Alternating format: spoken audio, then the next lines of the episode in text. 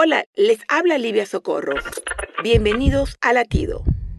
Una de las estrategias del enemigo es traer desánimo a nuestras vidas. En Nehemías 4, 6, 10, el profeta estaba allí levantando las murallas derribadas de la ciudad de Jerusalén con todo el apoyo de Dios y un puñado de hombres. Cuando el trabajo ya estaba casi listo, los enemigos se enojaron y trataron de desanimarles, tal vez con amenazas, tal vez con ofensas, dispuestos a atacar. Pero el verso continúa y dice, entonces oramos a nuestro Dios y Él nos animó a defendernos. ¿Te ha pasado alguna vez?